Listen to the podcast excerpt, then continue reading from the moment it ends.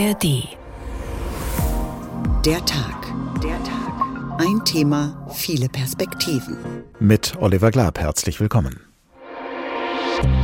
Welche Frau lässt sich gerne 20 bis 30 Mal am Tag penetrieren? Ich will eigentlich nicht, aber ich brauche das Geld. Ich wünsche mir ein Sexkaufverbot. Die Politikerin, die sagt, wir sind vergewaltigt hier. Das ist nicht wahr. Menschenhandel, Ausbeutung und äh, Zwangsprostitution. Ich finde es ein Unding. Ich möchte in so einer Gesellschaft nicht leben. Wir sind gezwungen zu arbeiten hier.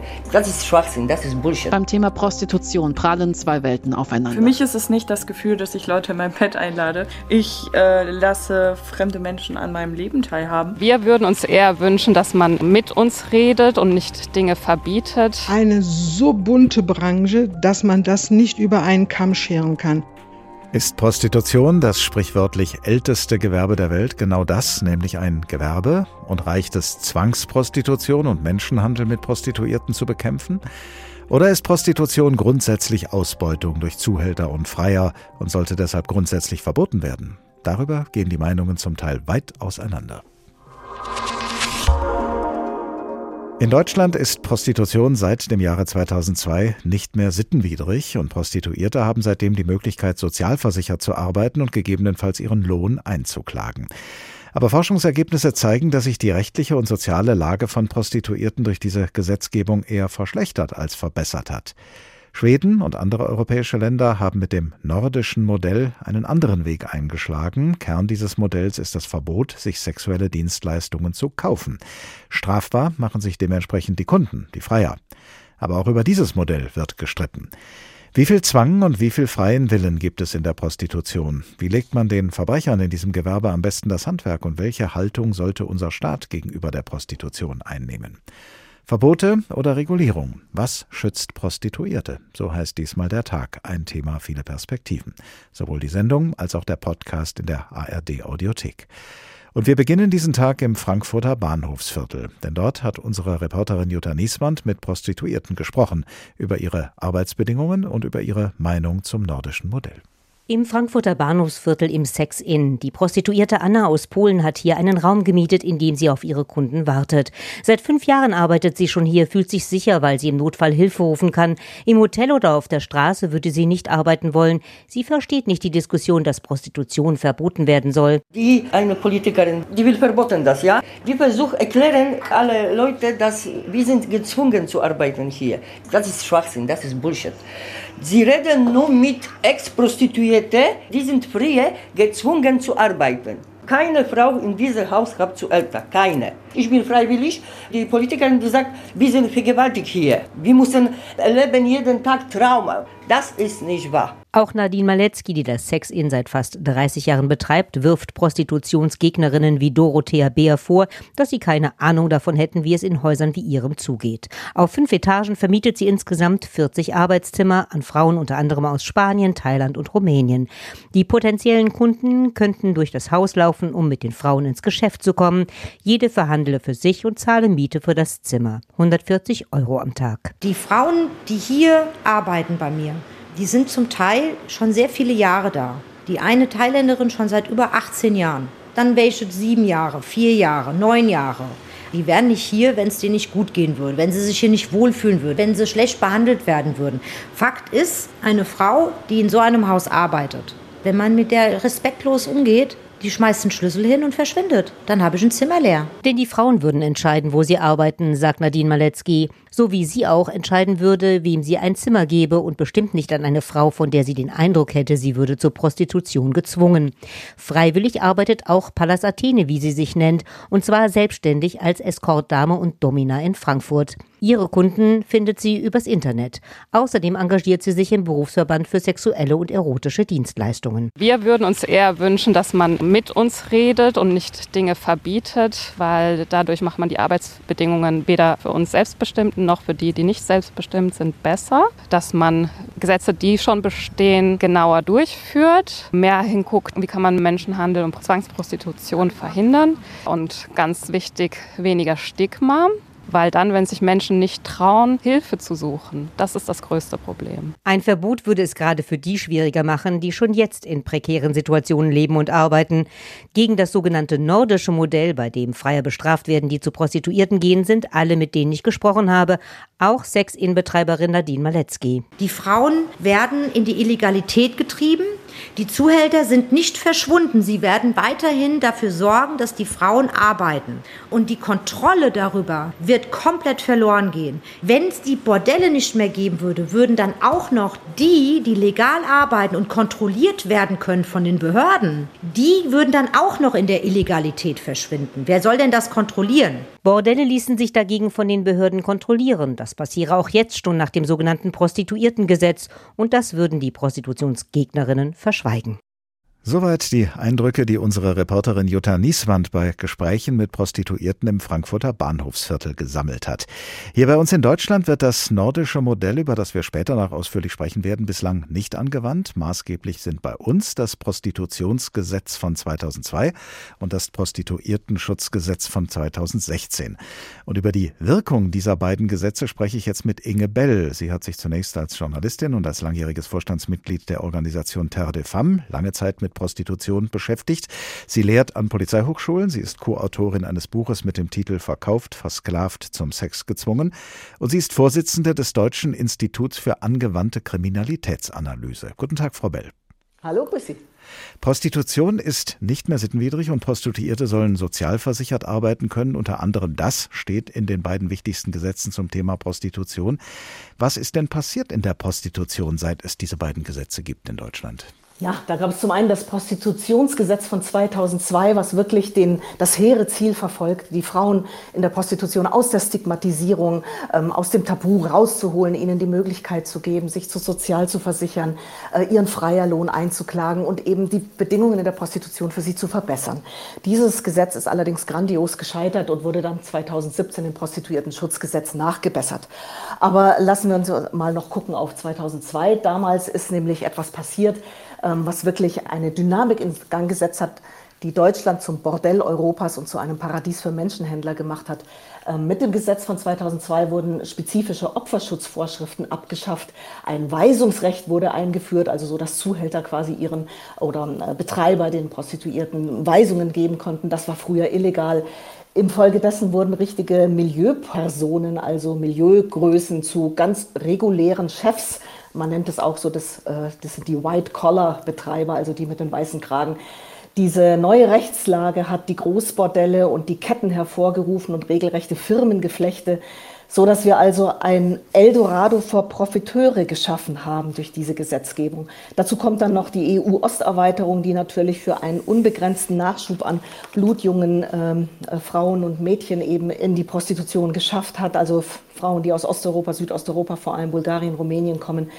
Das Ganze führte dazu, dass äh, der Anteil ausländischer Frauen in der Prostitution bei circa 90 bis 98 Prozent liegt, die meisten aus Rumänien, Bulgarien ein Nährboden für Ausbeutung und Menschenhandel und führte in der Szene selbst zu einer unglaublichen Konkurrenzsituation und zu Dumpingpreisen, insgesamt zu einer wahnsinnig unübersichtlichen Lage in der Prostitution. In dieser Szene scheint es aber auch etliche Prostituierte zu geben und äh, solche haben wir eben im Bericht unserer Reporterin Jutta Nieswand äh, gehört, die sagen, äh, dass sie freiwillig arbeiten, die sagen, sie könnten jederzeit gehen, wenn man respektlos mit ihnen umgeht. Sind denn ausgerechnet diese Prostituierten Einzelfälle? Ähm, da würde ich tatsächlich noch mal nachfragen, inwieweit sind denn zum Beispiel diese Frauen sozialversichert? Denn ähm, tatsächlich ist es so, dass wir momentan knapp 70 Frauen in der Sozialversicherung gemeldet haben. 70 Frauen von geschätzt 250.000 bis 400.000 Mädchen und Frauen in der Prostitution in Deutschland. Also die in der Sozialversicherung gemeldeten äh, Frauen sind tatsächlich 70, unter 70. Ähm, ich, nehme nicht an, dass die Frauen, die Sie in Frankfurt getroffen haben, äh, sozialversichert sind. Gleichzeitig ist es so, wir haben es immer mit den Frauen, die in die Öffentlichkeit gehen, ähm, zu tun mit einer kleinen Minderheit. Zwei bis fünf Prozent der Frauen sagen, sie sind selbstbestimmt und frei und treten auch wirklich in der Öffentlichkeit auf. Das führt zu einem völlig verzerrten Bild in der Öffentlichkeit, nämlich als ob die freiwillige Sexarbeiterin diejenige ist, die das, die Szene dominiert. Das ist es aber nicht. Wie verlässlich, sind, wie verlässlich sind denn äh, die Zahlen, von denen Sie ja jetzt einige genannt haben? Haben wir denn überhaupt einen hinreichend guten Überblick über das, was sich so alles äh, in seiner ganzen Vielfalt in der Prostitution tut? Und wenn wir ihn haben, haben wir ihn vielleicht gerade deshalb, weil es eben jetzt äh, nicht mehr sittenwidrig ist, weil sich vieles ja nicht mehr im Verborgenen abspielt? Ja, Tatsächlich ist es so, wir haben keine verlässlichen Zahlen und das schon seit über ah. 30 Jahren. Also wir haben Schätzungen. Aber Sie operieren Anzahl doch gerade mit Zahlen, nicht? Also ja, wenn Sie sagen, die sind nicht verlässlich, stellen Sie doch dann selber in Frage, was Sie sagen, oder? Das beklagen wir auch und wir fordern auch, dass wir endlich verlässliche Zahlen brauchen. Gleichzeitig ist natürlich der Augenschein, den man ja hat in der Szene, ist ja eindeutig. Wir haben ja zwischen, äh, wie gesagt, 90 und 98 Prozent der Frauen in der Prostitution sind Frauen aus Osteuropa. Blutjung, ähm, tatsächlich äh, naiv, oft ungebildet auch, ähm, auch Analphabet Athletinnen darunter. Also das ist einfach der vorherrschende Opfertypus in der Szene. Das muss man sich klar machen und das ist einfach ja auch bekannt und das ist in freier Foren bekannt, das ist im Internet sofort einsehbar. Da genügt auch wirklich der Augenschein. In der Wo? Tat haben wir es also auf der einen Seite mit einer sehr winzigen Minderheit, die aber extrem laut ist, zu tun, nämlich diesen vermeintlich freiwilligen Sexarbeiterinnen, die oft auch Betreiberinnen sind oder eben Escortfrauen, die sich auch ihre Kunden wirklich aussuchen können. Aber wir haben eine überwältigende Mehrheit ohne Stimme, nämlich eben diese blutjungen Frauen aus Rumänien Rumänien, Bulgarien, dem Osten generell, ohne Sprachkenntnisse, ohne Rechtskenntnisse, ohne Landeskenntnisse, aber alle mit Zuhältern. Sie haben, ähm, Sie haben eben gesagt, äh, all das sei eine Folge davon, dass die beiden Gesetze, die verabschiedet worden sind 2002 und 2016, dass die grandios gescheitert seien. Das ja. waren Ihre Worte. Woran sind denn diese Gesetze gescheitert? Waren die im Ansatz äh, aus Ihrer Sicht schon falsch oder sind da Fehler eingebaut worden, die man hätte vermeiden können? Also man hätte zum Beispiel eine Altersgrenze einführen müssen. Das ist nicht passiert. Eine Altersgrenze für, für äh, bis wohin? Frauen in der Prostitution. Mhm. Da hätte man gesagt 21 Jahre. Womit wir jetzt zu tun haben, Mindestalter. Mhm. Womit wir jetzt zu tun haben, ist eine große Masse an sehr jungen Frauen und Mädchen, also wirklich auch Minderjährigen. Das ist das, was gesucht wird in der Szene und das ist das, was auch geboten wird. Dafür sorgen die Clans, die Banden und die Rocker, die sichern den Nachschub aus Ost- und Südosteuropa. Das zeigen ja auch große Prozesse, Gerichtsprozesse gegen eben Ketten oder gegen Bordelle, wo dann Menschenhandel nachgewiesen wurde, obwohl sich die Betreiber hinstellen und sagen, ach, das ist doch alles ganz cool und easy bei uns. Nun hätte es ja für Prostituierte eigentlich einen Fortschritt bedeuten sollen, sollte man jedenfalls meinen, einem Gewerbe nachgehen zu dürfen, das dann eben nicht mehr sittenwidrig ist. Wie hätte man Prostituierte besser schützen können und sollen? Ganz grundsätzlich müsste man sich die Frage stellen, will man ein Gewaltsystem, das Prostitution zweifelsohne ist, will man ein Gewaltsystem legalisieren? Man kann es weder regulieren, das ist einfach gescheitert, das sieht man ja an diesen beiden gescheiterten Gesetzen, man kann es einfach nicht legalisieren. Man muss da anpacken, wo es äh, wirklich Menschenwürde verletzt. Und das bedeutet eben es verbieten. Und zwar nicht Prostitution verbieten, sondern das verbieten, was diese Prostitution zum Gewaltsystem macht. Also der, die Nachfrage, den Freierkauf, die Gewalt, die durch Freier und durch Zuhälter und Menschenhändler ausgeübt wird. Kann man die bekämpfen und die Prostitution trotzdem äh, als Gewerbe bestehen lassen? Ähm, Menschenhandels- und Zwangsprostitution segelt unter dem Label der Prostitution. Und Prostitution ist tatsächlich niemals freiwillig. Sie ist immer rassistisch, klassistisch und sexistisch. Auch dann, wenn es, wenn es Prostituierte gibt, die von sich selber sagen, sie machen das freiwillig und äh, werden nicht dazu gezwungen? Die Frage ist eben, ob man diesen zwei Prozent, die ja sowieso hm. auch bei einem Verbot des Sexkaufs, ähm, die können ja trotzdem weiterarbeiten. Das ist ja der neue Ansatz, der Ansatz, den eben wie auch sollen, Wie sollen Sie das machen? Wie sollen Sie das machen, wenn, wenn Sie keine Kunden haben oder beziehungsweise nur Kunden, die sich strafbar machen würden, wenn, wenn Sie die Leistungen in Anspruch nehmen? Schauen Sie, da müssen wir einfach mal einen Blick werfen nach Schweden, Norwegen, Kanada oder auch Frankreich oder Israel, die ja alle dieses nordische Modell schon eingeführt haben und auf eine Tradition zurückblicken, die teilweise über 20 Jahre geht. Da gibt es dann natürlich auch Prostitution. Und das hat in Schweden zum Beispiel dazu geführt, dass Prostitution weit zurückgegangen ist. Wenn man dort jemanden fragt, ähm, wie ist das mit Prostitution, werden ihnen alle antworten, Prostitution, das ist Gewalt gegen Frauen, das wollen wir nicht. Und Männer, die es nicht auf die Reihe kriegen, die sollen zur Psychotherapeutin gehen oder zum Psychotherapeuten. Und es gibt ja auch solche ähm, NGOs, solche Organisationen, die das dann machen. Inge Bell, Vorsitzende des Deutschen Instituts für angewandte Kriminalitätsanalyse. Vielen Dank und sowohl auf das nordische Modell als auch über Kurse, von denen Frau Bell eben gesprochen hatte. Da werden wir noch darauf eingehen im Verlaufe dieser Folge von Der Tag. Ein Thema, viele Perspektiven. Heute unter der Schlagzeile Verbote oder Regulierung. Was schützt Prostituierte? Das Wort Prostitution kommt von dem lateinischen Verb prostituere, was so viel heißt wie sich nach vorne stellen, sich zur Schau stellen und sich preisgeben. Ist es also eine Vorstufe von Prostitution, sich im Internet zur Schau zu stellen, wie die junge Frau, von der uns der Kollege Thorsten Schweinhardt jetzt erzählt? Sie nennt sich Bonnie und sie meldet sich zu Wort auf der Internetplattform OnlyFans. Einen wunderschönen guten Morgen, ihr Lieben. Wie ihr seht, ich liege noch im Bett, bin noch gar nicht richtig in den Tag gestartet. Wenn Bonnie morgens aufwacht, liegt schon die Kamera bereit. Ein Selfie aus dem Bett, ein kurzer Shot auf ihren nackten Po. Bonnie weiß, was ihre Follower zum Frühstück mögen. Die freizügigen Bilder gehören zum Job. Bonnie zieht sich für Geld aus im Internet. Für mich ist es nicht das Gefühl, dass ich Leute in mein Bett einlade. Ich äh, lasse fremde Menschen an meinem Leben teilhaben. Und damit verdient Bonnie richtig viel Geld. In den vergangenen zwei Jahren hat sie mit erotischen Bildern und Videos über eine Million Dollar gemacht. Inzwischen bin ich bei einem Monatsumsatz zwischen 50 und 75.000 Dollar brutto. Ihre Inhalte verkauft Bonnie unter anderem über die Plattform OnlyFans. Das ist ein 2016 gegründetes soziales Netzwerk. Sowie auf TikTok oder Instagram können die Mitglieder hier Fotos und Videos teilen. Das Besondere an OnlyFans ist, dass die Nutzer ihre Inhalte kostenpflichtig anbieten können. Um sie anzusehen, müssen die Fans eine Abogebühr zahlen. Manche Videos oder Bilder müssen auch separat gekauft werden. Bonnie hat jeden Tag ein Foto als Schnäppchen im Angebot. Das kostet 12,99 Dollar. Das ist so das günstigste, was man bei mir bekommt. Und darüber hinaus sind preislich nach oben auch gar keine Grenzen gesetzt. Im Grunde steht OnlyFans allen Künstlern, Promis und Influencern offen. Allerdings ist die Plattform vor allem für ihre Erotikangebote bekannt. Besonders attraktiv, die Fans können die Anbieter direkt anschreiben und Wünsche äußern, was sie von ihren Stars gerne mal sehen möchten. Und falls du auch Bock auf ein Wunschbild hast, dann kann ich das natürlich machen, aber dafür musst du mir hier schreiben, dann kann ich dir alle weiteren Infos geben. Wem persönliche Wunschclips nicht reichen, kann bei Bonnie auch einen Dirty Talk buchen, einen erotischen Live-Chat. Einer der Follower hat jetzt geschrieben, ob Wixen auch erlaubt ist. Und ich werde ihm das jetzt bejahen und dann ihm halt sagen, dass ich ihm sogar dabei helfen kann, eben bei genau diesem Dirty Talk. Bonnie vermarktet alles, was irgendwie mit ihr in Kontakt war. Man kann von ihr getragene Kleidungsstücke bestellen und sogar ihr Badewasser, abgefüllt in kleine Vorratsdöschen. Da sind wir schon so bei 150 Dollar, da kommt dann noch der Versand dazu. Das kommt auch immer darauf an, wie lange ich in der Badewanne sitze und ob ich da noch irgendwas Spezielles machen soll, irgendwelche speziellen Zusätze verwenden soll. Also da richte ich mich ganz nach dem Kunden. Bonnies Körper per Klick auf Bestellung, per Zuruf die sexuellen Fantasien der Follower erfüllen.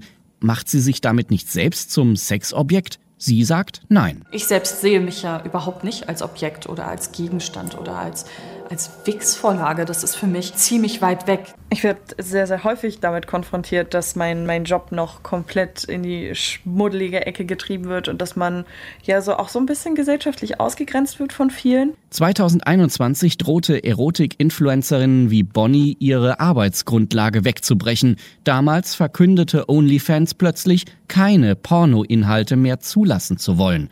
Bonnies Manager und ehemaliger Partner Dennis erinnert sich. Dann gab es einen riesengroßen Aufschrei in der ganzen Welt und dann ist OnlyFans nach fünf Tagen von selbst wieder zurückgerudert. Auch wenn OnlyFans nach wie vor versucht, sich mit seriöseren Inhalten von seinem Schmuddel-Image abzusetzen, die erfolgreichsten Profile auf der Plattform sind nach wie vor die der Online-Sexarbeiter.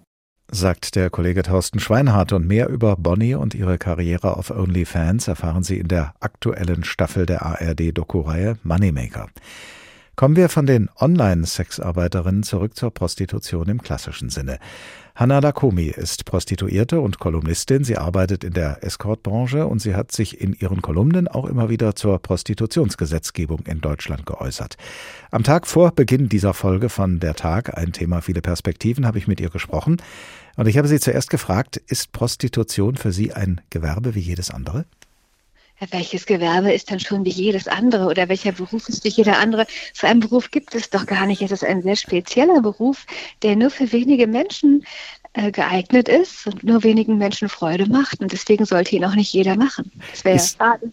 Ist Prostitution vielleicht auch ein Gewerbe, das einer besonderen Regulierung bedarf, weil in diesem Gewerbe Menschen, meist Frauen, anderen Menschen ihren Körper preisgeben?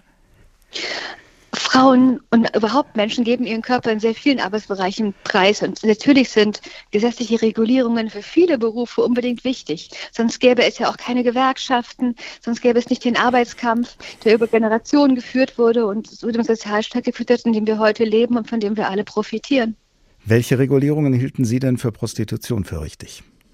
Ich finde, es gibt bisher sehr gute Gesetze in Deutschland. Ich finde es gut, dass beispielsweise Prostitution weisungsfrei ist. Das bedeutet, dass niemand einer Prostituierten oder einem Sexarbeiter oder einer Sexarbeiterin Weisungen erteilen darf, wie sie ihre Arbeit macht.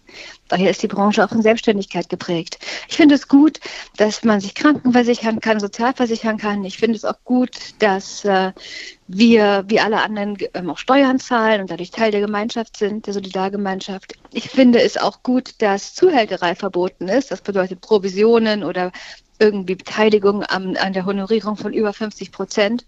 Ich finde nur, man sollte diese Spanne noch senken. Ganz viele Escort-Agenturen nehmen 30, 40 Prozent. Das ist mir auch zu viel. Ich nehme zum Beispiel gar keine Provision. Das, was Sie, ja. Unanständig finde, mit dem Sex anderer Leute Geld zu verdienen. Das, was Sie gerade aufgezählt haben, ist ja größtenteils Teil des geltenden Prostitutionsgesetzes von 2002. Das hat dafür gesorgt, unter anderem, dass Prostitution in Deutschland nicht mehr sittenwidrig ist.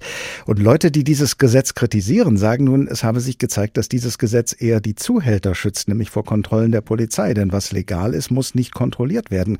Keine Verbote helfen also offenbar nicht denen, die Hilfe nötig haben. Ich glaube, man kann nur kontrollieren, was legal ist und ähm, im Licht des Tages existiert. Wie wollen Sie denn illegale Bordelle kontrollieren? Wollen Sie Sie jede Garage in Deutschland ausräumen und jeden Keller oder in jedes Hotelzimmer? Ich glaube, gerade durch die Legalisierung ist die Kontrolle und auch der Zugriff des Staates und vor allem der Sozialarbeiterinnen überhaupt möglich geworden. Sie sagen, die aktuelle Debatte über die richtige Gesetzgebung zur Prostitution sei eine Scheindebatte. Warum meinen Sie das? Wissen Sie, ähm, es geht in dieser Debatte ja darum, ob man das schwedische Modell einführt. Das bedeutet, die, dass man verbietet, dass Prostituierte für ihre Arbeit bezahlt werden. Also wenn man eben die, die Kunden und Kundinnen... Also diejenigen, die das in Anspruch nehmen, werden bestraft, die Freier, wie man ja, genau. nennt. Das bedeutet, dass die Menschen, die uns für unsere Arbeit bezahlen, sich damit strafbar machen. Natürlich ist Sex nicht verboten. Jeder Mensch kann kostenlos mit jedem schlafen solange beide das wollen. Aber sobald Geld fließt, wird es kriminell. Darum geht es ja. In einem und, Interview, ähm, ja? Entschuldigung, ich, Sie haben mir gerade eine Frage. Bitte, bitte. und ähm, warum es eine Scheindebatte ist. Deswegen, das habe ich ja noch gar nicht beantwortet. Mhm. Also, und es ist nun so, da Prostitution, wie Sie richtig sagen, seit 2002, also seit über 20 Jahren ein eingetragener Beruf in Deutschland ist, also nicht nur irgendwie unter der Grauzone existiert oder nicht mehr kriminell ist, sondern ein richtiger Beruf ist, eine Berufsklassifikationsnummer hat, nach dem BGB geregelt ist, ist es nicht mehr so einfach möglich, so einen Beruf abzuschaffen oder indirekt eigentlich unmöglich zu machen. Und ein Verbot einer Honorierung ist ein indirektes Berufsverbot, weil man dadurch die, die berufliche Komponente ja quasi zum Hobby macht. Und das ist der Grund dafür, ähm, hängt eben mit der deutschen Geschichte zusammen, mit der Geschichte der Berufsverbote im Dritten Reich, wo man über dieses ähm, Tool der Berufsverbote ganze Bevölkerungsgruppen illegalisiert hat, zum Beispiel Kantoren, Rabbiner und so weiter. Und das geht eben nicht mehr. Man kann in anderen Ländern Prostitution wieder verbieten, wenn sie legal war. In Deutschland nicht. In Deutschland müsste man eigentlich nachweisen, dass niemand das jemals wirklich nach den Gesetzen gemacht hat. Und glauben Sie mir, es haben genügend Leute legal gemacht und machen diese Arbeit gern. Und deswegen ist die Behauptung, man könnte das nordische Modell einführen. Das tut in Deutschland, äh, ist es nach dem Verfassungsgericht nicht möglich. Und Politiker, die das behaupten, wissen es entweder nicht besser, was ich mir durchaus vorstellen kann, bei einer Frau, die bei der Digitalisierung so versagt hat wie Doro Bär, oder sie wissen es ganz CSU-Bundestagsabgeordnete, genau. ja? Ja, ja, zuständig für Frauen und Familie und die ist auch das, die das Thema aufbringt. Oder die Politiker wissen es ganz genau, dass es nicht geht und versuchen sich nur zu profilieren, wenn man damit eben viel mediale Aufmerksamkeit bekommt. Beides finde ich höchst problematisch als Staatsbürgerin. In einem Interview haben Sie mal gesagt, Zitat, in meinem Beruf als Hure kenne ich das Gefühl zu deutlich, wenn jemand etwas von mir will, das meine Grenzen überschreitet. Was sagen Sie den Prostituierten, die dieses Gefühl auch kennen, aber nicht die Möglichkeit, nicht die Macht haben, sich gegen Grenzüberschreitungen, gegen gewaltsame Grenzüberschreitungen von Freiern oder Zuhältern zu wehren? Tut euch zusammen, organisiert euch in Gewerkschaften, holt euch Hilfe bei Beratungsstellen, die akzeptierende Beratung machen, wie zum Beispiel der Hydra in Berlin. Schaut, ähm, dass ihr euch andere Arbeitsplätze sucht, äh, wo ihr nicht für irgendwelche Idioten arbeitet und macht euch bewusst, dass ihr die Auftraggeber seid. Ihr seid selbstständig. Und diejenigen, und die sich diese Arbeit gar nicht gesucht haben, sondern in diese Arbeit gezwungen worden sind? Die gehen mich nichts an. Dann reden wir nicht mehr über Prostitution, sondern über Menschenhandel und Kriminalität. Und dazu sollten Sie lieber andere Frauen befragen, die sich damit wirklich auskennen oder andere Kandidaten. Ich könnte Ihnen da einige nennen.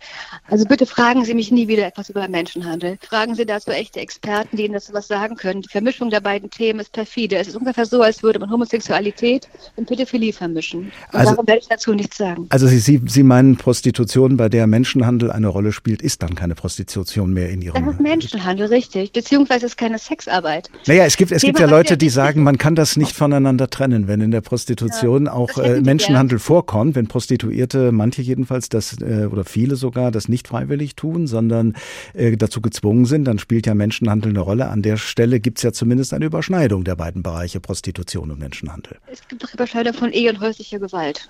Kann man beides voneinander trennen? Ich glaube ja. Ich glaube, die CSU ist sehr der Meinung, dass man beides trennen kann. Und Sie, was meinen Sie? Ehe und häusliche Gewalt, natürlich kann man das trennen. Das eine ist eine Straftat, das andere tun Menschen freiwillig. Und das übertragen Sie dann auch auf äh, die Begriffe und die Bereiche Prostitution und Menschenhandel? Sagen Sie, es gibt Straftaten, die begangen werden. Und es gibt natürlich oft auch Berufe und Lebensbereiche, wo die passieren. Ob man sagt, dass sie das begünstigen oder nicht, ist immer eine Frage des Einzelfalls. Aber auf jeden Fall ist klar, dass pauschale Verbote wenig bringen. Hanna Lacomé, Prostituierte und Kolumnistin. Vielen Dank.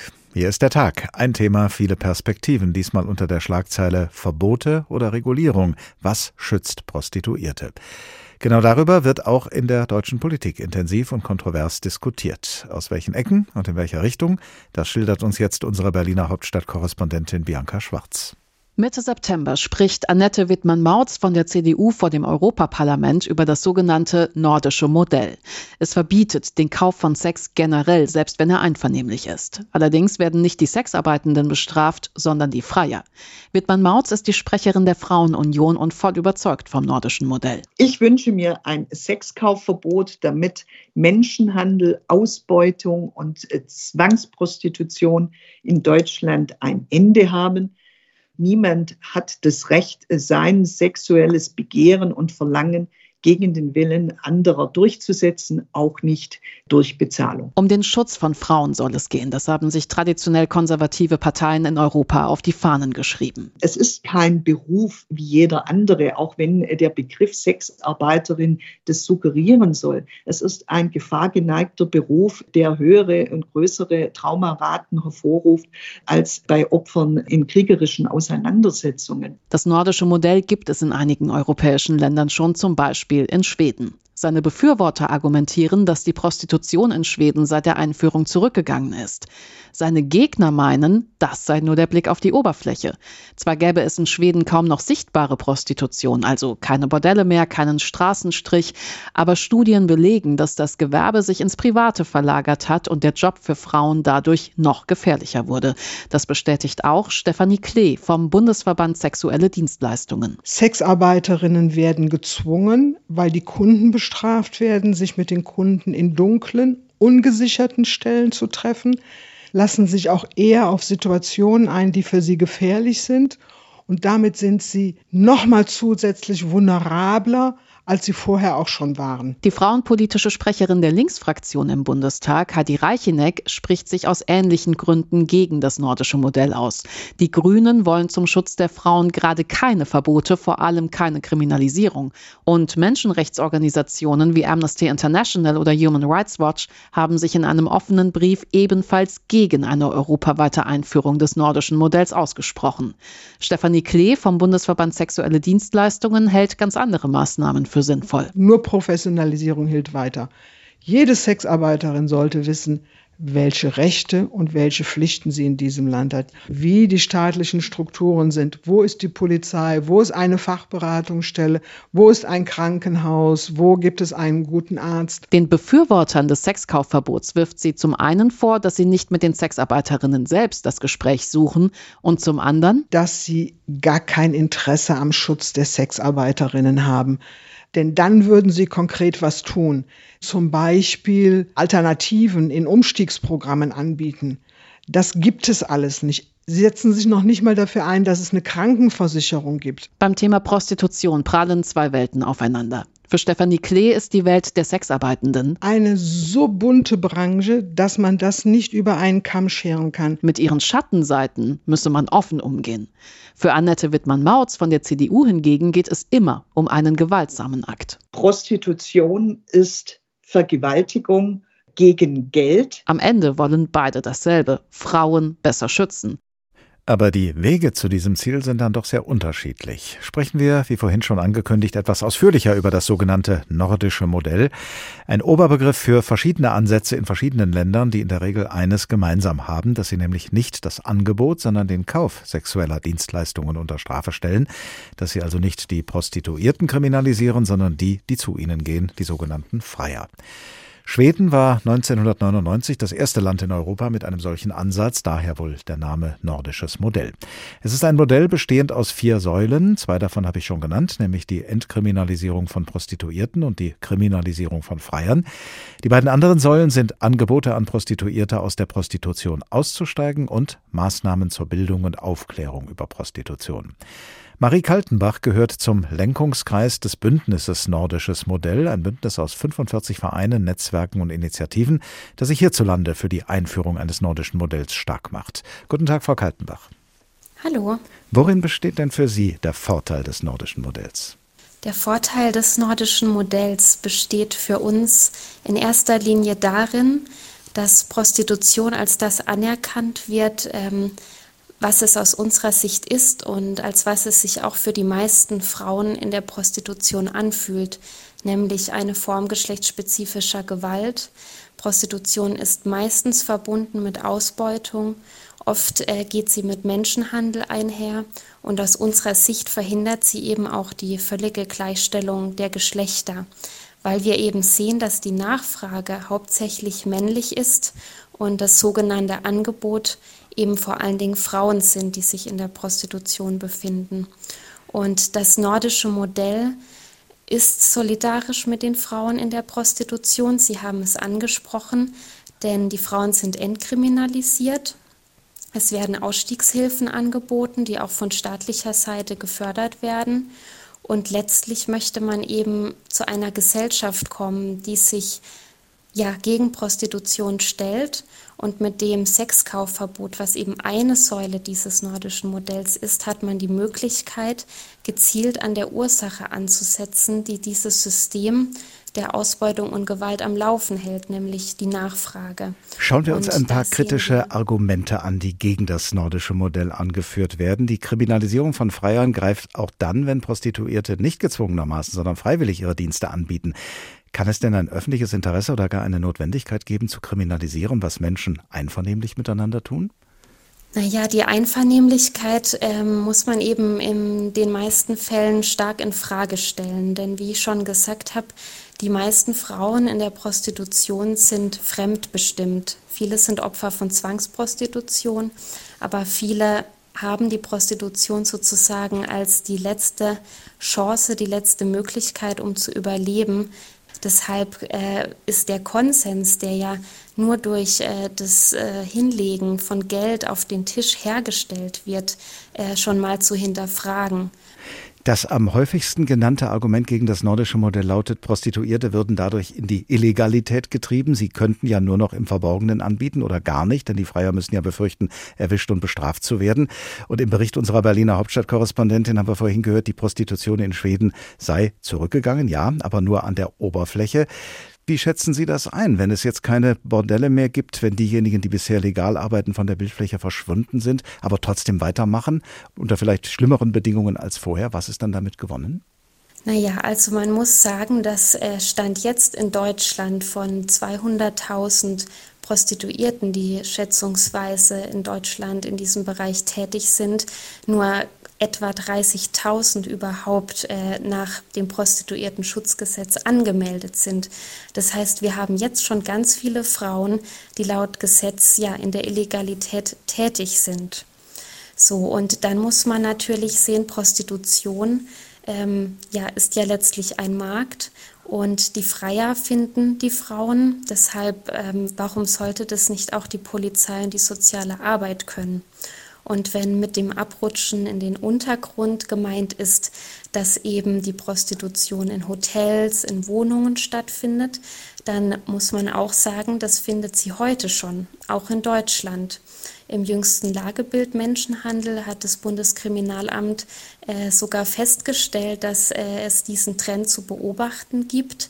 Ähm, deshalb kann man ja diese Tatsache nicht dem nordischen Modell alleine ähm, zuschreiben. Allerdings, dass etwas jetzt schon stattfindet, muss ja kein Grund dafür sein, dafür zu sorgen, dass es in größerem Umfang stattfindet künftig. Naja, äh, da liegt ja die Annahme zugrunde, dass die Bordelle gute Orte seien, um Prostitution auszuüben. Sichere Orte seien, wird oft gesagt. Ähm, aber die Prostitution, der Akt an sich, ist ja die Gewalt und es gibt sozusagen keinen sicheren Ort für Prostitution, wenn die Prostitution an sich gewaltvoll ist. Und auch in den Bordellen findet Menschenhandel statt. Es gab vor ein paar Jahren ja diesen Präzedenzfall in Stuttgart, äh, bei dem ein Bordellbetreiber wegen Beihilfe zu Menschenhandel verurteilt wurde, weil eben offensichtlich äh, wurde, dass diese Bordelle sozusagen angewiesen sind, äh, dass ihnen zwanghaft auch Frauen zugeführt werden, weil es gar nicht so viel freiwillige Prostituierte gibt, wie es aber eine Nachfrage nach Prostitution im Gesamten in Deutschland gibt. Menschenrechtsorganisationen wie zum Beispiel Amnesty International oder Human Rights Watch weisen darauf hin, dass sich nach dem nordischen Modell auch diejenigen strafbar machen, die Zimmer vermieten, in denen dann Prostitution stattfindet. Und das gelte auch, wenn Prostituierte ihre Zimmer an andere Prostituierte vermieten, um gemeinsam sicherer zu arbeiten, was ja ihrem Wohl dienen würde.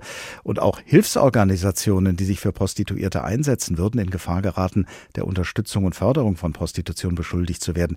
Da scheint das nordische Modell doch eher kontraproduktiv zu sein, oder? Naja, also dass ähm, Hilfsorganisationen, die sich äh, für prostituierte Frauen einsetzen, Gefahr laufen, äh, da der Beihilfe bezichtigt zu werden, das äh, kann ich äh, klar zurückweisen. Wir sind ja auch in Austausch mit äh, der sozialen Arbeit mit NGOs aus Schweden oder Frankreich und das ist definitiv nicht der Fall. Und ja, letztlich muss man sagen, wenn ich natürlich ähm, meine Zimmer an Prostituierte vermiete, dann äh, profitiere ich von der Prostitution anderer und im Zweifel profitiere ich eben auch von der Ausbeutung anderer. Und äh, das ist natürlich eine Grundsatzentscheidung.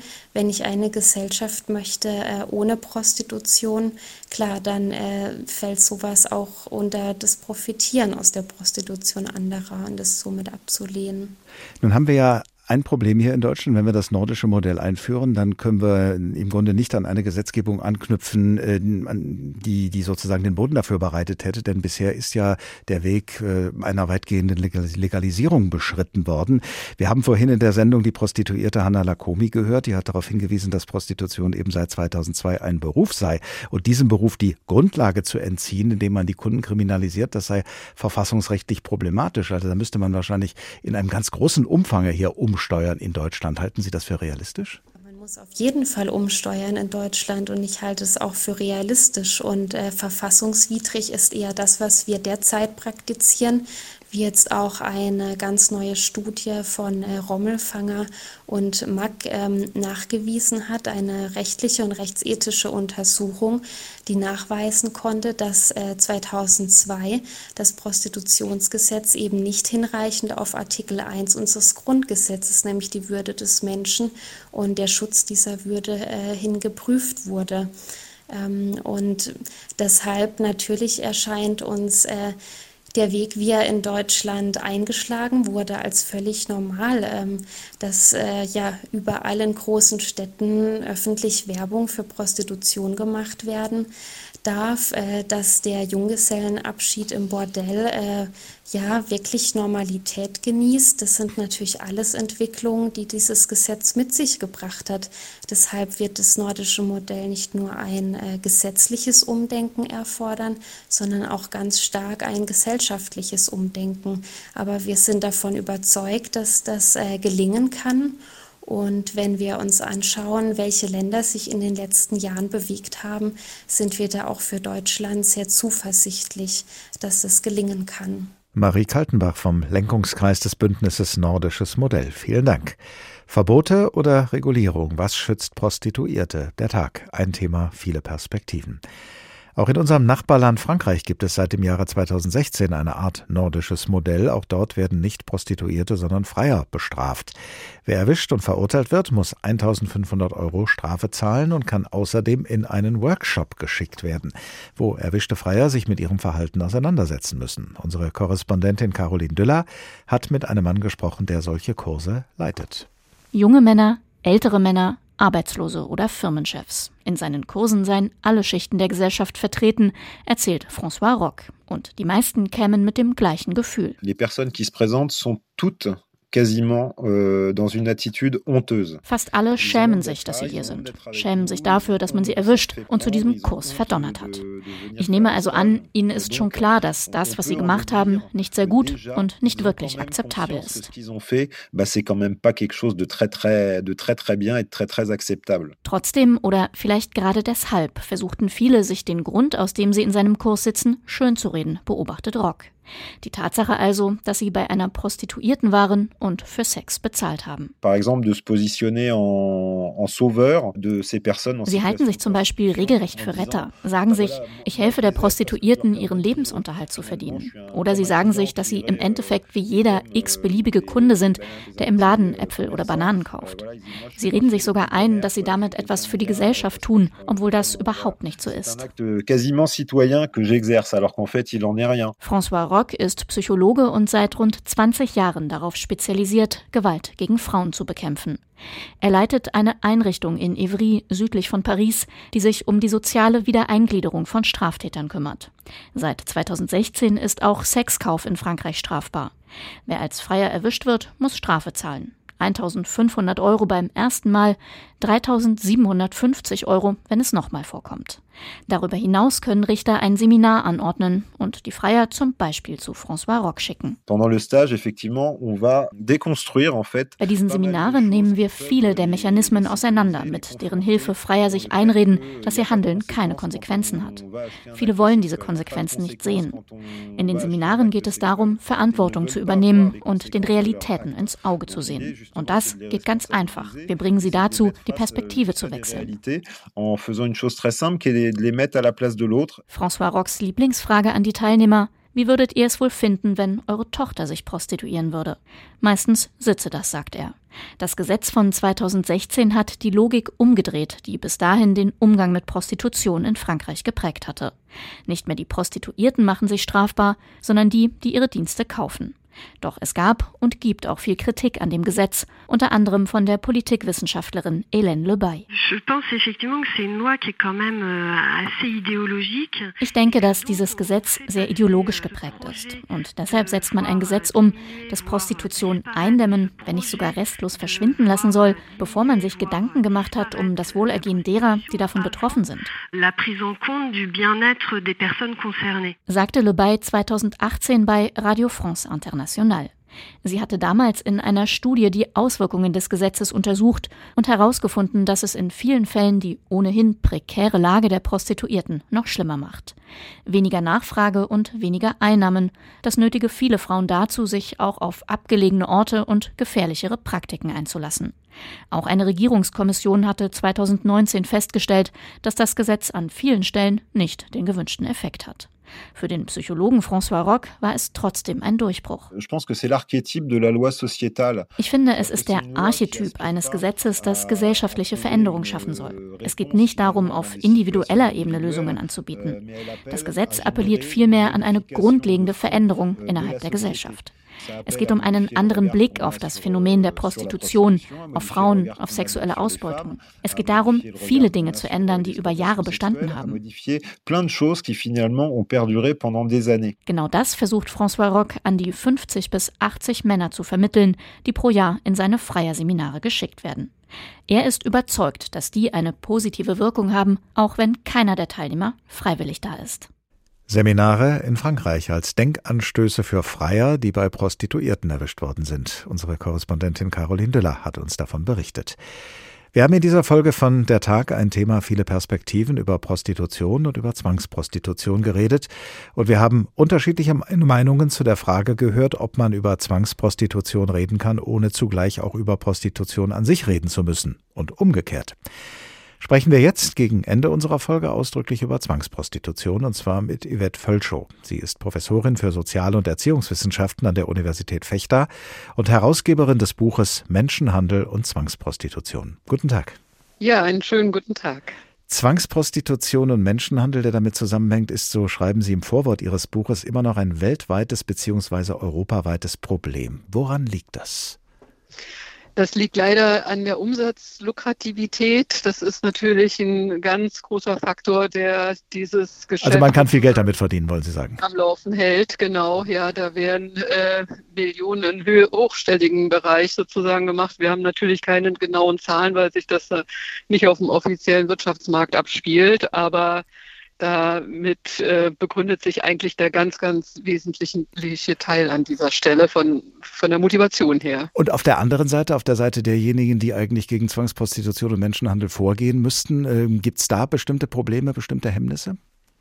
Also es ist so, dass die Täter oftmals eine Nasenlänge, eine halbe Nasenlänge, die reicht dann schon äh, den Behörden auch voraus sind, dass die Bekämpfung einerseits natürlich auf dem polizeilichen Sektor, das ist ja da die Nummer eins, ähm, auch äh, sehr großen organisierten Kriminalitätsnetzwerken äh, quasi gegenübersteht. Und auf der anderen Seite haben wir genau das Gegenteil, dass es nämlich auch aus den, teilweise auch aus Familien bestimmter Herkunftsländer heraus durchaus äh, kleine Strukturen von Einzeltätern oder Tätern im Duo gibt, äh, die dann natürlich auf eine bestimmte Art und Weise auch nicht einfach zu fassen sind oder auch durchs Raster laufen können.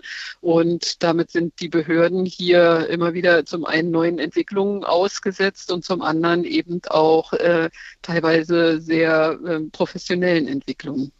Ihr Buch über Zwangsprostitution und Menschenhandel soll, so der Untertitel, interdisziplinäre Ansätze zur Prävention und Intervention liefern. Also es geht Ihnen darum, Vorschläge zu machen zur Vorbeugung gegen Menschenhandel und Zwangsprostitution und wenn das allein nicht hilft, dann mögliche Ansätze einzugreifen. Schauen wir erstmal auf die Prävention, also auf die Vorbeugung. Sie unterscheiden da zwischen opferbezogenen, täterbezogenen und situationsbezogenen Präventionsmaßnahmen. Können Sie uns für jede dieser drei Präventionsarten ein Beispiel nennen? Ja, die Täterpräventionsmaßnahmen, wenn man in die Vorbeugung geht, dann ist man insbesondere auch bei dem Themenfeld der primären Prävention unterwegs. Da geht es natürlich darum, dass erstmal ein Täter, potenzieller Täter gar nicht erst zum Täter wird, also dass entsprechende Aufklärungs- und Sichtungsmaßnahmen, Ansprachemaßnahmen genutzt werden können. Da sind wir in dem klassischen Aufklärungsbereich, denn die situationsbezogene Prävention, da geht es beispielsweise um sozialräumliche Strukturen. Da geht es aber eben auch darum, dass man beispielsweise mit, äh, wenn man im polizeilichen ähm, Bereich ist, Kontrollen, Razzien, ähm, technischer Prävention, äh, sage ich mal, vorgeht und bei der opferbezogenen Prävention ganz klar auch wieder diese Aufklärungsgeschichte im Vorfeld möglichst breit bekannt zu machen, um die Opfer gar nicht erst Opfer werden zu lassen. Und das ist, der, ist ein wesentlicher Bereich natürlich der primären Prävention, die aber auch ganz, ganz schwer zu fassen ist, weil sie eben in die Allgemeinheit hineingeht. Also Opfer zu warnen und Räume zu überwachen, das leuchtet mir sofort ein. Aber wie und wo können Sie denn die Täter erreichen? Sind wir da jetzt in der Schule oder, oder in der Ausbildung oder wie kommt man an die heran? Das ist natürlich, das ist das Einfache mit der Aufklärung, wo man sagt, vielleicht äh, eben tatsächlich schon äh, früh entsprechende Werte auch zu vermitteln. Da sind wir in Wertevermittlung, da sind wir in Umgangsform, Kommunikationsform, Respektform, äh, was die Geschlechtergrenzen überschreitet, beispielsweise drinne. Und äh, bei der allgemeinen Prävention geht es aber auch natürlich um, äh, um Warnungen an potenzielle Täter auch. Ne? Das, äh, da, da wird sich der Bereich der primären Prävention mit dem der tertiären Prävention die Hand geben. Tertiäre Prävention am anderen Ende der Täterprävention ist quasi über die Verhängung und Vollstreckung von entsprechenden harten Strafen das ist mal, ich sag mal, so eine ganz äh, einfache klassische Form der Prävention, was Täterbezug betrifft. Ja. Wir haben eben hier in der Sendung von Seminaren gehört, die in Frankreich für Freier abgehalten werden, die bei Prostituierten erwischt worden sind, egal ob das jetzt äh, sich um Zwangsprostitution handelt oder nicht. Und die haben sich dann eben die Freier nach französischem Recht dadurch strafbar gemacht, dass sie bei Prostituierten erwischt worden sind. Und wir haben von einem Psychologen, der solche Seminare leitet, gehört, es gehe da um einen anderen Blick auf sexuelle Ausbeutung. Der Besuch solcher Seminare kann Teil der Strafe in Frankreich sein. Wie schätzen Sie die Wirkung, die präventive Wirkung vielleicht dann für die Zukunft solcher Seminare ein? Im Rahmen dessen, was präventiv gemacht werden kann, würde ich sie sehr hoch einschätzen an der Stelle. Jetzt haben wir eine andere rechtliche Lage, was ich sag mal die Nutzung von Prostitution angeht in Frankreich und in Deutschland.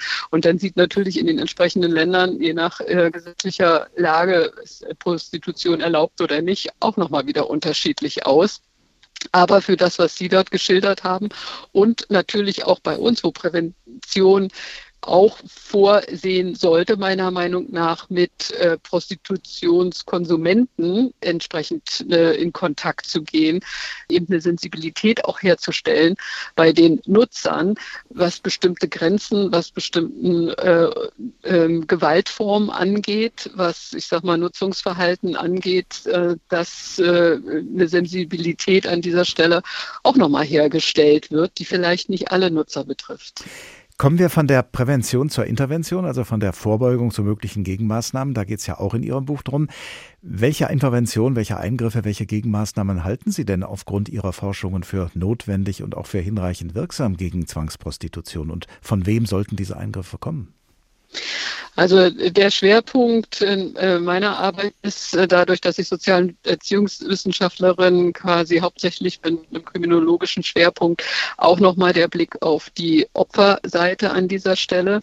Und da haben wir halt häufig auch ähm, Konstellationen, wo Opfer entsprechend in Notlagen sind, in denen sie dann äh, sich als Opfer auch nicht zeigen, selbst wenn sie konkret angesprochen werden. Und das macht es dann besonders schwer, ähm, dass sie an Ausstiegsmöglichkeiten haben, die mhm. auch wirklich ähm, da spielt der Faktor Vertrauen eine Rolle, weil natürlich, ich sag mal, alleine polizeiliche Ermittlungsarbeiten nicht immer so, ich sag mal, opferbezogen verlaufen, sondern da geht es natürlich darum, entsprechende Beweislagen zu sichern für Strafverfahren und ähnliches. Und deshalb war bei uns auch interdisziplinär multidisziplinär in dem Projekt und in dem Buchband der entsprechende Ansatz, dass diese Institutionen und professionellen Akteure in diesem Bereich dass sie sich miteinander austauschen, vernetzen und man somit ein, ein ganz ein umfassenderes Bild auch erhält, von dem letzten Endes jede Profession profitiert. Diese Folge von Der Tag ein Thema per viele Perspektiven handelt von Prostitution. Wir beide haben jetzt über Zwangsprostitution geredet und wir haben im Laufe dieser Sendung sehr unterschiedliche Meinungen dazu gehört, wie weit man das eine vom anderen trennen kann. Kann man gegen Menschenhandel und Zwangsprostitution vorgehen und zugleich Prostitution, solange sie im allerseitigen Einvernehmen stattfindet, als ein Gewerbe bestehen lassen? Wie sehen Sie das? Das ist sehr schwierig, aber es zeigt auch, dass das Verbieten von Prostitution, äh, Zwangsprostitution äh, nicht per se äh, in Grund und Boden stampft. Nichtsdestotrotz ist es natürlich einfacher, auf den ersten Blick, wenn Prostitution generell verboten ist, hier äh, reinzugehen und vorzugehen, als wenn sie erlaubt ist. Auf der anderen Seite äh, treibt man natürlich Prostitution auf einem bestimmten, ich sag mal, Seitenmarkt, wenn man ihn verbietet und macht die Opfer damit äh, eben auch nochmal zu potenziellen Tätern im äh, rechtlichen Sinne, was wieder dazu führt, dass sie noch schwerer aus diesen Zwangsverhältnissen herauskommen. Und deshalb ist das natürlich äh, auch nicht wirklich eine gute Antwort. Ähm, wenn, weil ich habe eben gesagt, die Opfer sind ja die, die auch als Zeugen letzten Endes ähm, maßgeblich dazu beitragen können, dass bestimmte Menschenhändlerringe aufgesprengt werden. Und wenn man die in die Kriminalität äh, treibt, äh, ja, das ist jetzt, ich sag mal, das Extrembeispiel. Wenn man nur Freier bestraft, ist das natürlich nochmal ein besonderes Ding, aber wenn man Prostituierte äh, in die Kriminalität äh, bringt, dadurch, dass man Prostitution generell verbietet, dann macht man natürlich diesen Schacht auch zu, dass man über die Opfer quasi an die Täter kommt. Yvette Völschow, Professorin für Sozial- und Erziehungswissenschaften an der Universität Fechter und Herausgeberin des Buches Menschenhandel und Zwangsprostitution. Vielen Dank. Verbote oder Regulierung? Was schützt Prostituierte? Das war der Tag. Ein Thema, viele Perspektiven. Als Podcast zu finden in der ARD Audiothek in der Rubrik Politik und Hintergrund. Und dort in der ARD Audiothek finden Sie auch einen Podcast mit dem Titel Deutschlandfunk Kontrovers, der davon handelt, wie sich die Arbeitsbedingungen von Sexarbeiterinnen verbessern lassen. Wenn Sie wissen wollen, womit sich der Tag als nächstes beschäftigt, abonnieren Sie unser Newsletter über hr2.de oder hrinforadio.de. Ich heiße Oliver Glab und ich wünsche Ihnen eine gute Zeit. Bis zum nächsten Tag. Der Tag. Der Tag. Ein Thema, viele Perspektiven.